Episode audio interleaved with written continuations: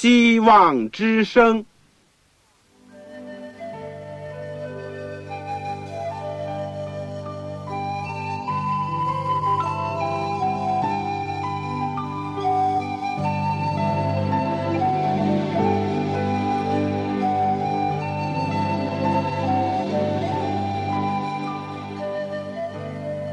各位听众朋友，各位弟兄姐妹，欢迎您收听信徒培训这个节目。教会的兴旺，不单表现为人数众多，更要求教友的素质好。为了使教会真正达到人丁兴旺，又灵性健壮，希望之声特别为广大的信徒制作了信徒培训这个节目，满足主内同工同道的需要。信徒培训由黄牧师主讲，将有多种课程推出，欢迎弟兄姐妹们踊跃参加。下面我们就把节目时间交给黄牧师。各位亲爱的弟兄姐妹，各位组内的同工同道，你们好。我是信徒培训节目的主持人旺草，欢迎你们收听我们希望之声。特别为你提供的这个信徒培训的节目，我们在过去先后讲了九门课，现在是最后一门课，就是教会增长，而今天是教会增长的第九讲，我们要从一些统计数字来看这个教会增长这个问题。我们欢迎大家能够继续不断的收听我们的节目，并且呢，对我们提出宝贵的意见，以便我们以后的工作可以更有改进。而且，我们也准备要制作更多的有关信徒培训的节目为您服务。而今天这门教会增长呢，可以说是。落实到一个很具体的、很现实的问题上，就是以前我们所学习的这一切，除了怎么样使我们自己更加因着相信和认识耶稣基督有永生的指望，而且在今生过一个有意义的人生以外呢，我们怎么样去引领其他的人？也一起进入主的国度，在地上讲，就是教会怎么样不断的能够增长。我们在学习这课之前呢，我们先做一个祷告。亲爱的天父，我们非常谢谢你，你一路都引导着我们，赐恩给我们，让我们在主的话语里面。有所学习，使我们从不信的到相信，从粗信的到逐渐的更多的明白主的圣经。或者，我们也知道，主的圣灵已经在我们些弟兄姐妹的心中工作，使他们愿意立志为主而生活，而且为主而工作。天父，当我们现在要再一次的。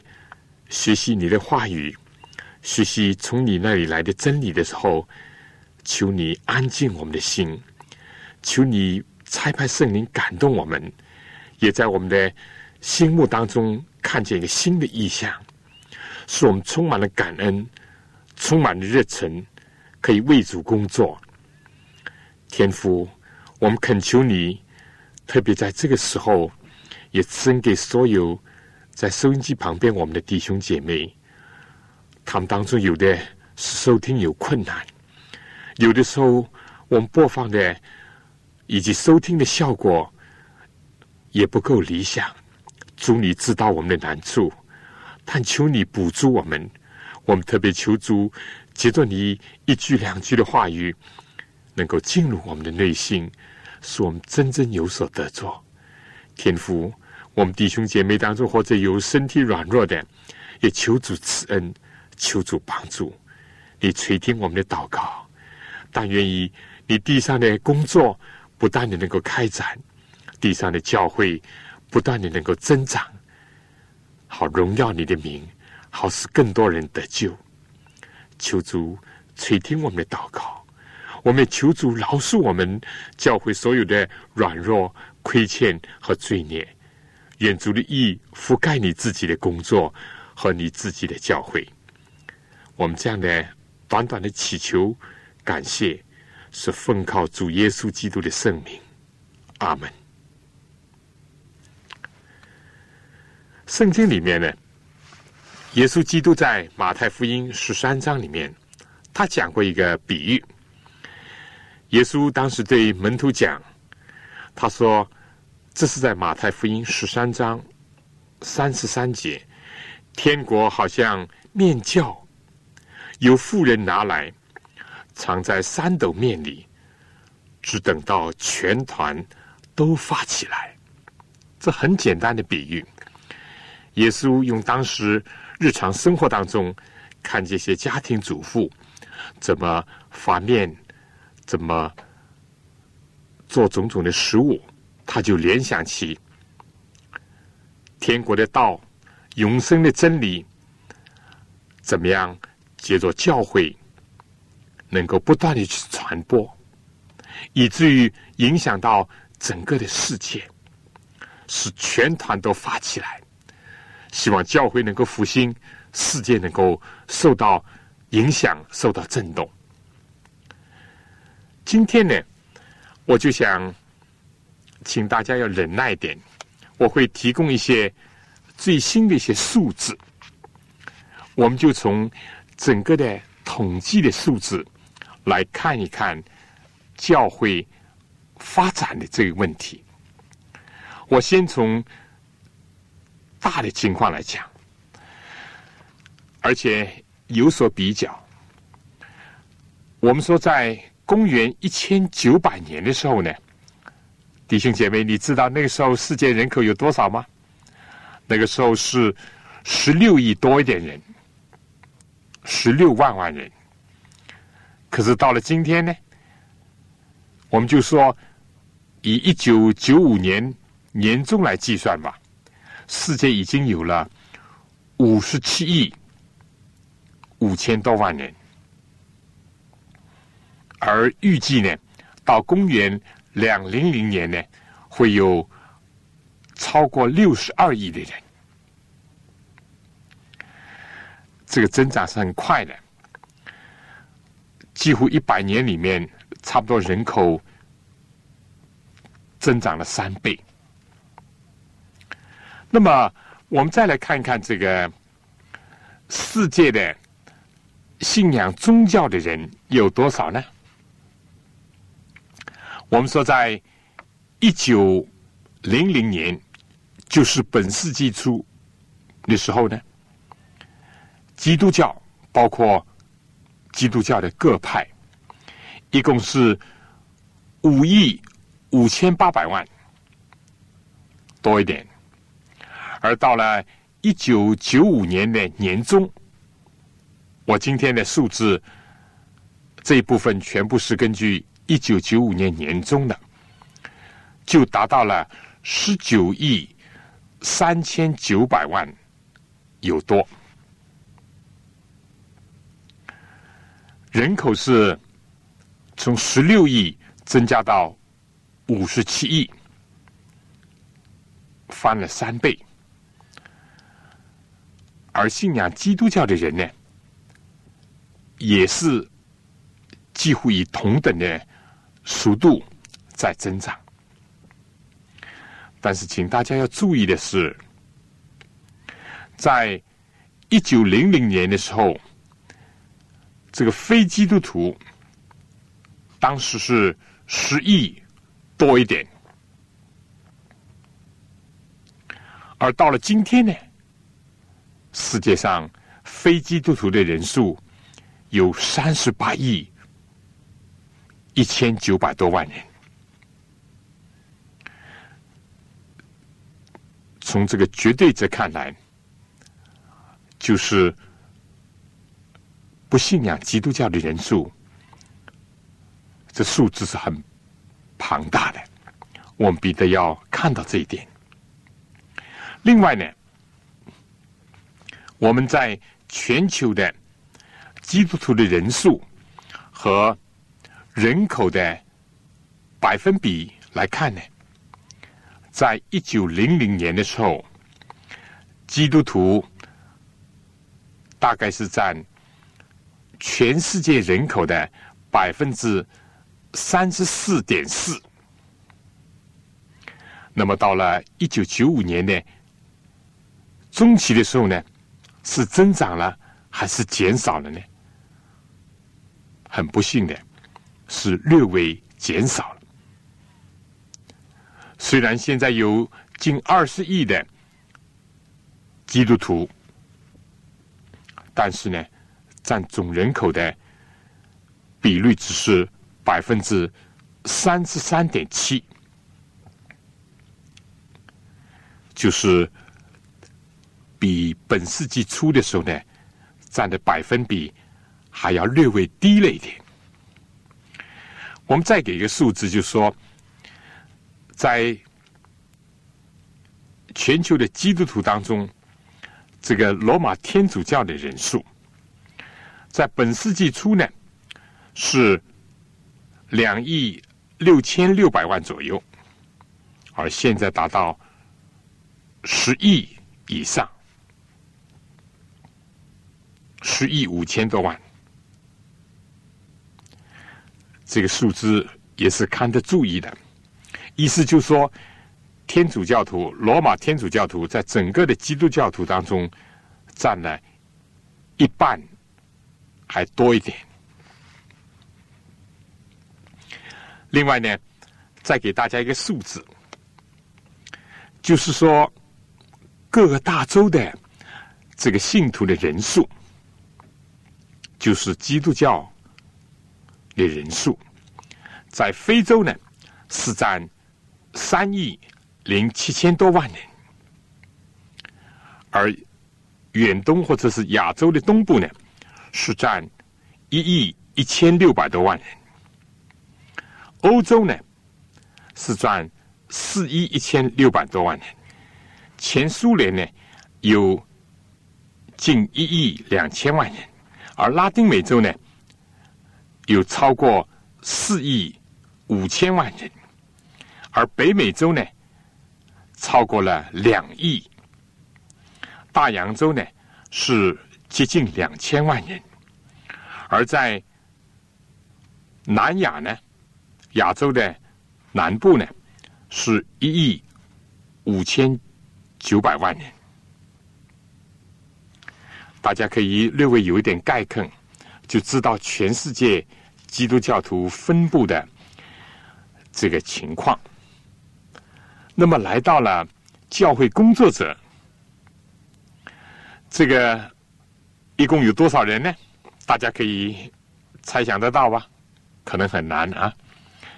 在十九世纪结束，或者说二十世纪开始的时候，就是一九零零年呢。当时是一百零五万人，一百零五万教会工作者，这是指着各个宗派的本国的人，而来到了一九九五年的中期呢，就有四百二十万零七千人，四百二十万零七千人。那么再加上一些所谓国外的布道士，在一九零零年呢，是有六万两千个国外布道士；到了一九九五年中期呢，就有三十三万两千国外布道士。至于这个经济状况如何呢？我们说是。基督徒给予这个发展圣功的支持呢，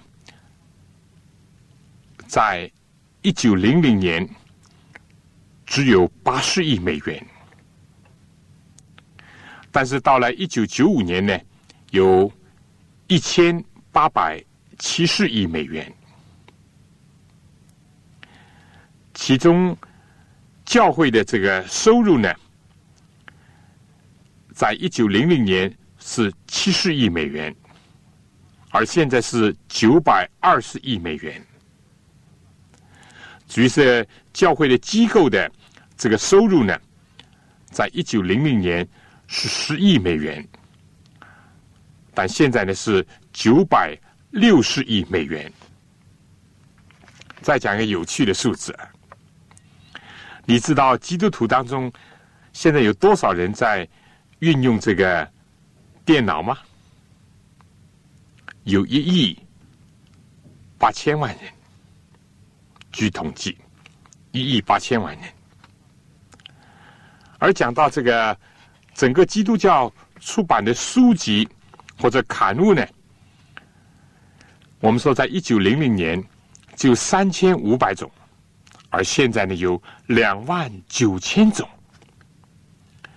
而每一年在这个传道的这些新的书或者文章上呢，在一九零零年是五百。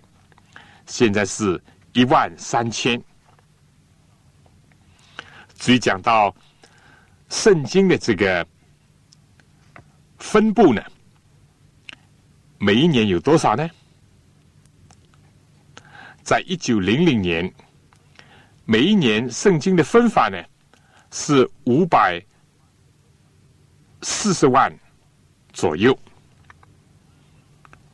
而现在呢达到。六千万以上，六千万以上。如果单单以这个新月的圣经来讲呢，那就更多了。现在达到九千二百八十几万本，每一年要分发这么多的新月圣经。至于那些呃单行本啦等等呢，那就更可观了。那么。关于讲到这个福音的广播，大家当然会知道，在一九零零年的时候呢是没有的，而到了一九九五年呢，世界上这个福音的电台或者是电视台呢就有三千个之多，三千之多，有多少听众呢？据统计粗略的统计，每一个月听众。或者是观众呢，就达到十七亿。弟兄姐妹，你也是其中之一。你如果多介绍几位来收听我们的节目，那这个数字又会增加一点。好了，我想这些有趣也是很有意义的这个数字呢，确实告诉了我们一些情况。教会是不是在发展呢？确实是在发展，就好像这个面教一样，不断的在发展。但是不是全团都已经发起来呢？我们说，这个差距又非常之大。尽管今天调动了一切的大众传播的媒体、电台、电视以及最新的这个。印刷的技术等等，不过还是跟不上人口的发展。我们不能不看到这一点。为着上帝的赐福，我们要感谢他，因为上帝确实大大的赐福了给他地上的工作，赐福了给地上的教会，以致基督徒的人数有了很大的增长。不过，比起全世界来，还有很多的地区是空白的，还有很多的地方，很多的人还没有听见福音。所以，我们要为着教会所有的收获，我们要感谢上帝；但是，为着面临的巨大的任务和挑战，我们要不断的恳求上帝。下面呢，我想。先请大家听首歌，《天父》，感谢你。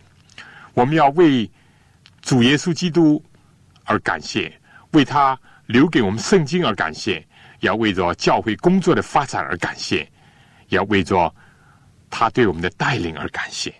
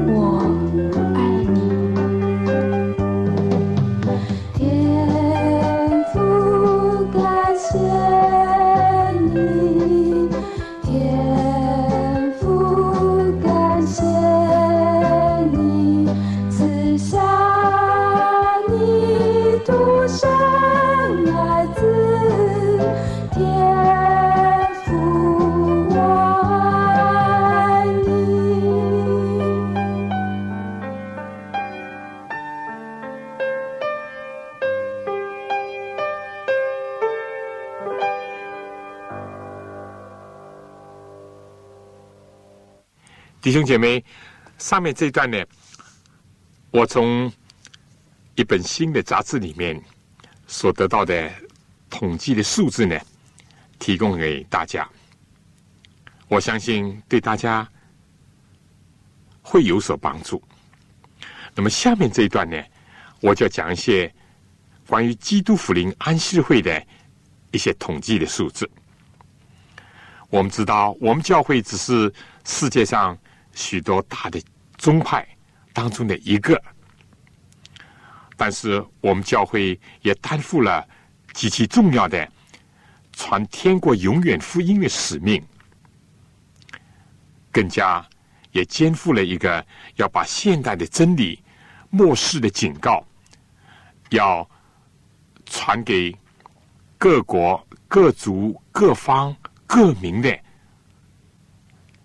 这样一个。重大的一个挑战，所以，我们从基督福临安息日会的发展来看一看呢，也是非常有意思的。他可以看到教会的增长，也可以看到其中所有还存在着的不足之处。我想。我们知道，这个在基督徒最早期，也就是在《使徒行传》里面记载呢，一度五旬节的圣灵下降以后，彼得一次讲道，大家记得吧？就有三千个人悔改，另外一次又有五千个人加入了教会。我们在《使徒行传》第二章。以及以后的这个记载当中，都可以看到这一点。而现在来到世界的末了，这个世纪结束的时候呢，上帝更加对教会有一个新的要求，就是希望教会赶快把天国的福音呢传遍天下，对万民做见证，这样呢。末期才会来到，这是耶稣亲自所应许，也是亲自所发布的一个命令。我们就看到今天的教会，在恳切的等候一个新的五旬节的经验来到。如果说使徒时代是早雨，现在就是华语。早期教会怎么复兴？今天期望着一个大收割的运动，可以把许多宝贵的庄稼、许多宝贵的森林带到主的面前，收入主在天上的仓库。所以，今天这是一个非常激动人心的时代，也有一个极其庄严的一个挑战。我们说，基督福临安息会在一九九五年呢，开过了第五十六届世界的代表大会。所以在这大会上呢，有一些很动人的报告。今天这一段的内容呢，我主要是根据基督福临安息日会的一个专门做。档案和统计的一位主任在大会上所做的一个报告而提出来的。我们知道，一个世纪多以前呢，基督福临安息会只是一小群人，在当初只有三千五百个人。过了很长一段时间呢，才达到了十万人。又过了一个很长的时间呢，才达到一百万的信徒。但是现在呢，到一九九五年呢，已经达到了超过八百五十万。相信现在已经达到了九百万。所以我们可以看见，这教会的增长呢，是非常的快。非常的快，这个我再给大家一个数字，尤其是追溯这个最近的二十年教会的增长。一九七四年，基督福临安息日会只有两百五十万的信徒，但是到了一九九四年的年底呢，就有八百三十八万了。意思就是说，翻了三倍。如果教会的增长按照现在这个速度来推行的话呢，到了一九九五年，再过五年呢，也就是到了本世纪结束的时候呢，我们可以期望另外有四百万的人要加入主的。渔民的教会，换一句话说呢，平均每一天要超过现在的这个速度，就是前五年呢，平均每一天有一千七百多个人加入教会，而现在呢，可以指望有两千一百九十二个人每一天呢加入。基督福临安息日会，所以这是一件很令人欣慰的事情，令人感恩的事情。单单从一九九零年到九五年，在全球布道这个观念的推动下呢，就有超过三百万个人。加入了我们的教会，这是非常令人感恩的。但是我们知道，离上帝的要求，我们还是远远的不够的。我们必须要不断的祈求圣灵的下降，不断的祈求圣灵能够借助教会更高的举起。耶稣基督，这个万人的救主，这个圣名，从一九八五年到一九九零年，这所谓“九零收割运动”，以及九零到九五年的全球布道、全球策略的这个推动之下呢，教会是取得了长足的进展。基督福临安息日会在教会增长的记录上呢，名列前茅。除了刚刚我们所讲的，在前五年竞争三百多万教友这个总数来看呢，这只是一面。另外，我们也看到了，就是说，在每一年呢，有一千六百二十一个新的这个会众。组成，我也知道，由于福音的广播，以致在你们所在的地区，也形成了许多的新的会众，也包括在这里面，说不定。而整个的过去五年呢，形成了八千一百零五个新的会众，或者是会堂。为这一点，我们也要。感谢上帝。而到了一九九五年，我们知道，在全世界两百二十几个国家里面呢，基督福临安息日会已经进入到两百零九个国家和地区，来传扬福音，来做各种社会的服务，包括医药卫生。包括教育的事业，以及包括各种福利和救灾的事业，我们正看到，单单从一个教会就看到了主的预言的应验，何况还有其他的教会。当时耶稣勉励他的门徒说：“你们要等在耶路撒冷，以后呢，要到。”犹太全地到撒玛利亚，一直要传福音直到地极。可以说，单单从基督福临安息会的这个教会的增长上呢，也已经看到了这一点。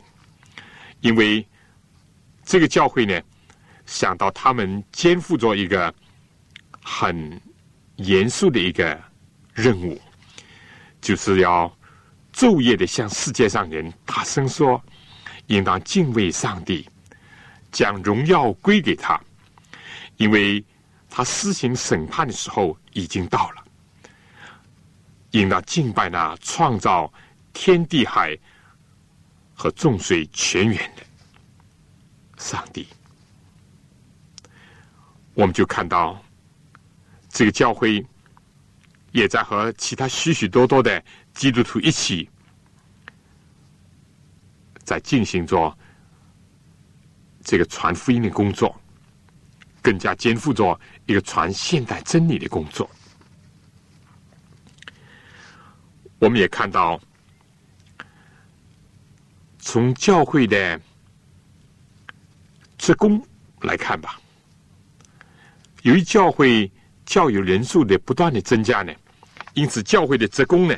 其实也在不断的增长，也在不断的增长。这个可以这样讲，在一九四四年的时候呢，整个的教会的工作人员不过是接近三万人，接近三万人。但是到了五十年以后，就是一九九四年呢。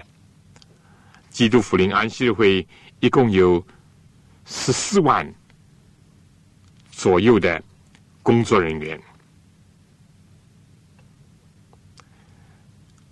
不过呢，在整个教友的比例当中呢，我们说确实显得小了。在一九四四年的时候呢，每十九个教友当中就有一个工作人员，而现在呢。要每六十个教友当中，才会有一个教会的工作人员。另外呢，我们再来看一看，还有一个数字也是有价值的一个数字，就是教友的人数的比例的问题，比例的问题。我们说，在这个有些国家呢，这个比例是很高。比如说，在牙美加这个地方呢，可以说。每一百万人当中，就有二百一十个教会。在新几内亚，也就是巴布新几内亚呢，每一百万人当中有一百五十九个教会。在赞比亚呢，有一百一十九个教会。可是来到了欧洲的英国呢，每一百万人口当中，平均只有三点五个教会，这就显得很少了。在这个以前的这个苏联呢，每一百万人当中只有一点六个教会；在黎巴嫩呢，只有一点一个教会；在印度呢，每一百万人当中只有。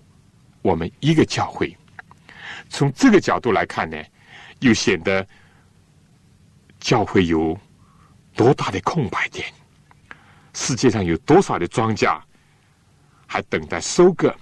有多少的园地还没有进入？弟兄姐妹，你说是不是这样？所以我们绝对不应当自满，以为这几年来教会增长了很多的人。但其实呢，相反的讲，教会的压力越来越大，教会的挑战也是越来越严重。不过，不管怎么样吧，我们应当看到，上帝是在赐福他的教会，也在带领他的教会。我想还可以再讲一个数字，就是关于。这个捐款的数字，捐款的数字，在一九四四年呢，所有的十分之一也好，或者包括其他的捐款也好，只是两千八百六十八万美元。但是来到了一九九四年呢，就已经超过了十二亿美元。当然，这是。包括了所有的这个十分之一和捐款，从数字讲来大了多了。不过我们也知道，由于这个通货膨胀，由于这个货币的贬值，由于生活指数的增加等等，相反，我们倒看到教会目前经济呢也形成了很大的一个压力。呃，这个，而且全世界呢也很不平衡。比如说啊，有一个区会呢，按这个教友的人数来平均吧，每一个教友的这个十分之一或者其他的捐款呢，在一九九四年达到了一千一百十九美元。但是在另外一个分会呢，只有四点五亿个美元，这个差距就很大了。所以也看到了，就是教会有许许多多的具体的问题要处理。我想这些方面呢，也给大家有个总的概念。不过。我们再回顾一下呢，确实应当是感谢上帝的。我再给大家一些数字啊，基督福临安息会达到了第一百万信徒的所花去多少时间呢？大家猜一猜，要超过一百年。意思就从一八四八年到一九五五年，差不多要一百零七年还多一点呢，才刚刚跨境教友人数一百万。但是第二个一百万呢，只花了十四点七年，就是从一九五五年到一九七零年呢，就进入了第二百万人的这个数字。而从一九七零年到一九七八年呢，只花了不到八年的时间呢，就是本会的人数进入到三百万人。而从一九七八年到八三年，只花了五点一年的时间呢，就把本会的教友人数推向了四百万的大关。而来到一九八三年，只经过三年多一点，到一九八六年呢，就是三年零三分之一，就是本会达到了五百万人。而再往后呢，从一九八六年到八九年，用了两点七年的时间呢，就进入了六百万人的。一个数目，而到了一九八九年到一九九一年呢，只用了两点三年的时间，就是本会的人数达到了七百万人，而一九九一年到九四年呢，用了两点四年，达到了八百万人。所以从这方面来看呢，我们就是要感谢上帝的，就是说呢。在他的带领下，在他的恩赐之下，地上的教会也在尽力的传福音，好完成主的使命和主的托付。呃，下面呢，我想分别的呢，就教会的各个方面来讲一讲。今天基督福临安息日会呢。它的组织我们已经讲过，它是世界制的，有地方教会，由区会，几个区会呢，再组成一个联合会，而联合会呢，是只属于全球总会，但是全球总会因为所有的疆域太大呢，又分成了十一个分会。来代替总会照管这些地区性的联会也好，区会也好。而今天基督福临安息日会呢，在全球大总会之下呢，一共有十一个分会。此外呢，还有两三个是直属全球总会的联合会，比如说中东联合会啦、南非联合会啦。等等，这个教友的人数呢，我们可以简单的报告一下。这个在一九八九年，这个非洲和印度分会，就是印非分会呢，一共是七十七万。七千二百二十五个教友，到了一九九四年呢，就增长到一百零四万四千多教友，可以说是竞争呢二十六万七千多教友，增加的比例是百分之三十四点四二，而东非分会呢，从一九八九年的八十七万。两千多人，增长到一九九四年的一百三十三万九千多人，他们的增长幅度达到百分之五十三点四四。这个是欧非分会呢，它原来在一九八九年呢有三十万零六千多人，而一九九四年呢有四十一万。一千九百多人，它增长的幅度呢达到百分之三四点四九，而下面呢这个欧亚分会可以说它的增幅非常大，但是它原来的底数很低。欧亚分会呢原来就三万四千多的教友，但是到了一九九四年呢，就是五年以后呢。达到了九万八千，接近十万的教友，它增长达到百分之一百八十九点八二。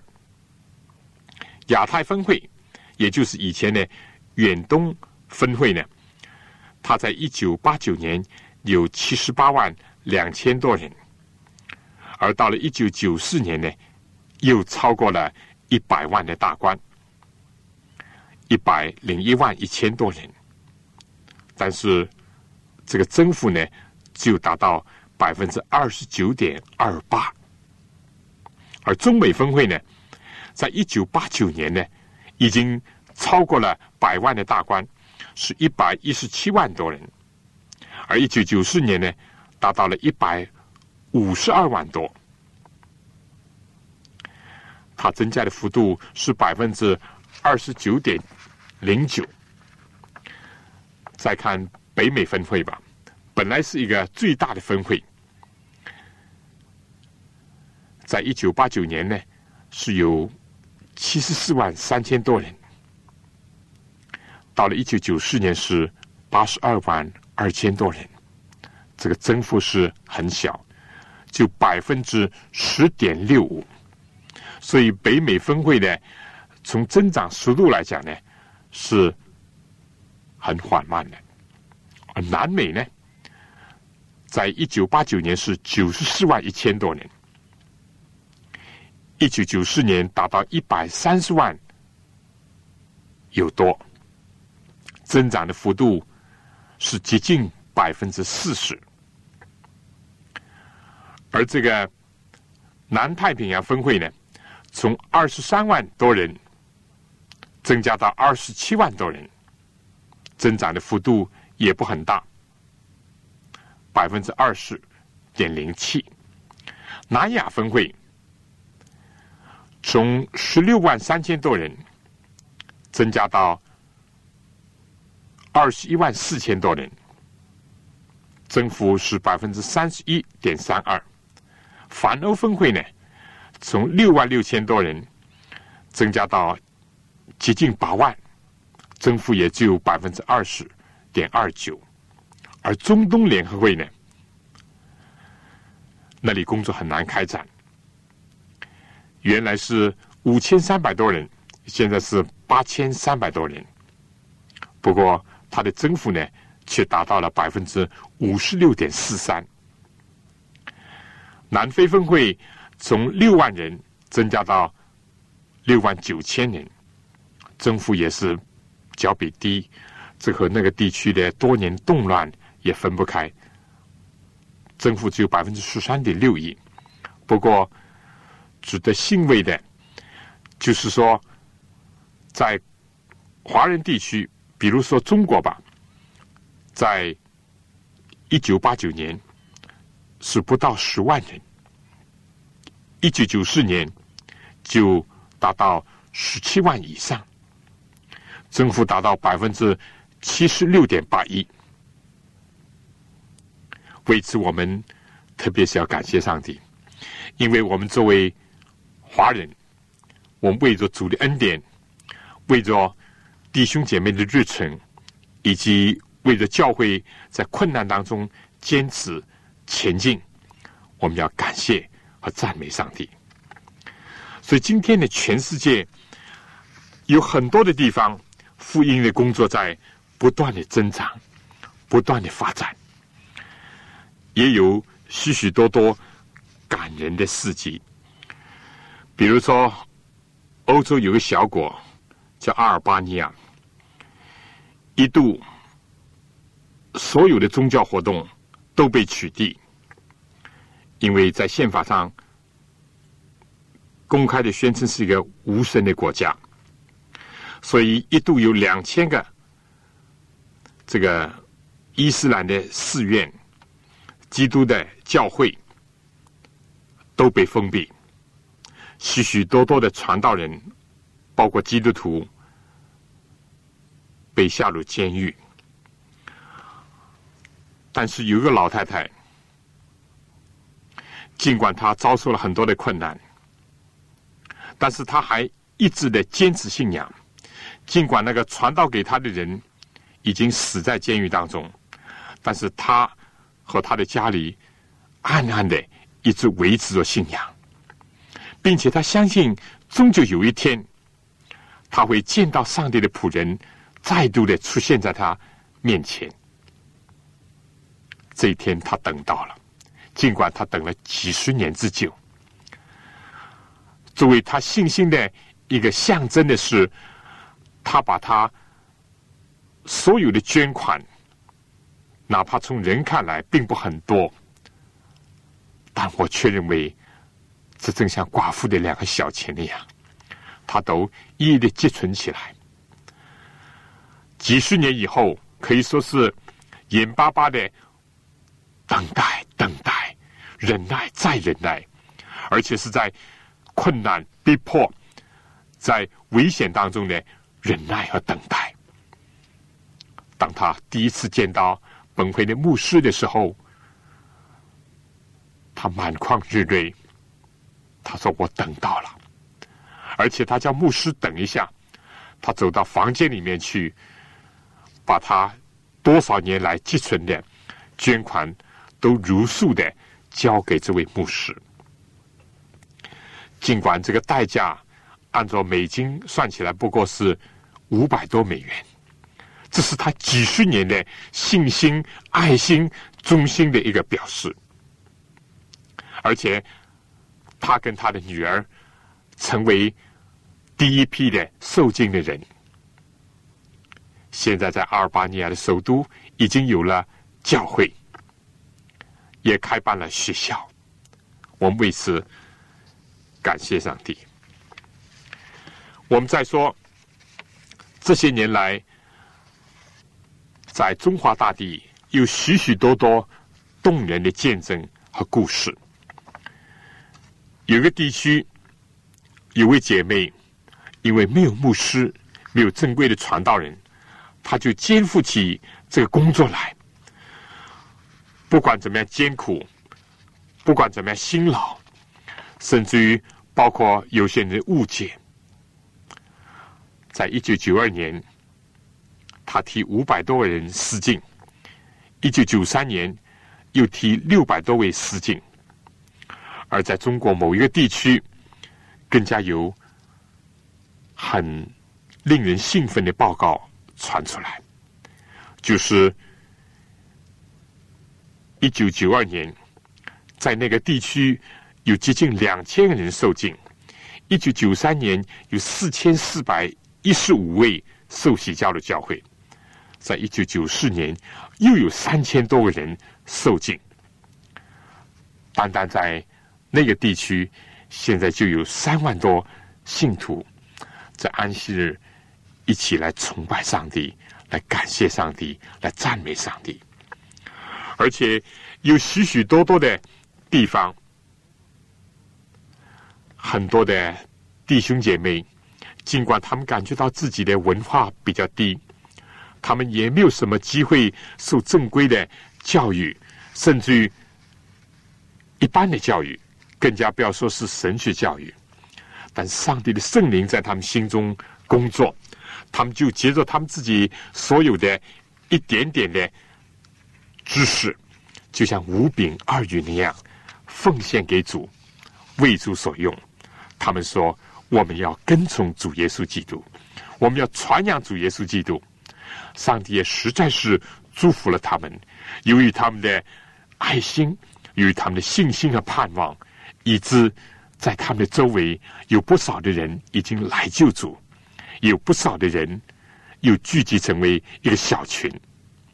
来纪念天父，来感谢主耶稣基督的救赎，这是非常令人感动的事情。如果再要讲下去，可以讲许许多多。不过我们说，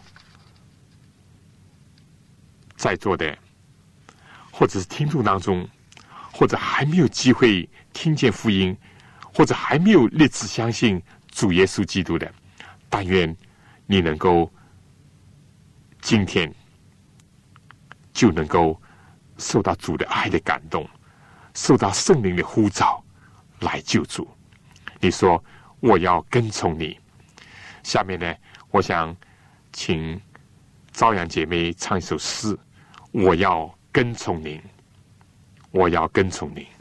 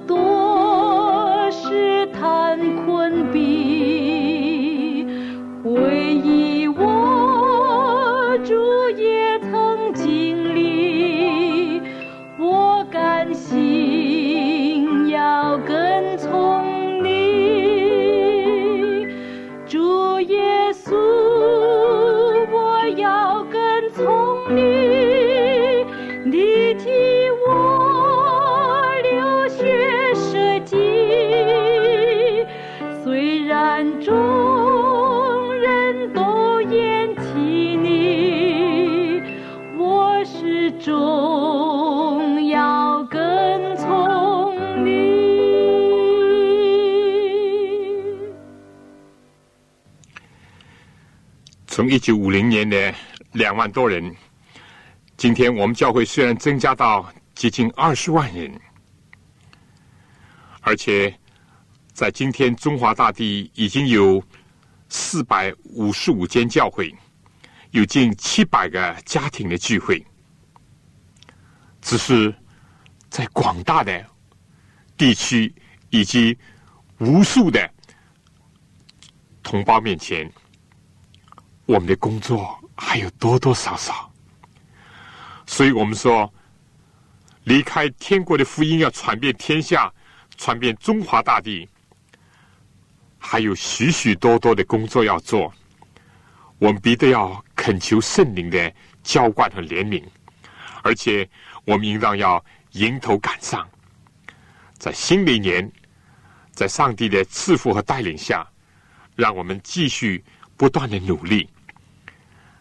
能够扩展上帝的工作，使教会能够不断的增长，让这个新团能够发起来。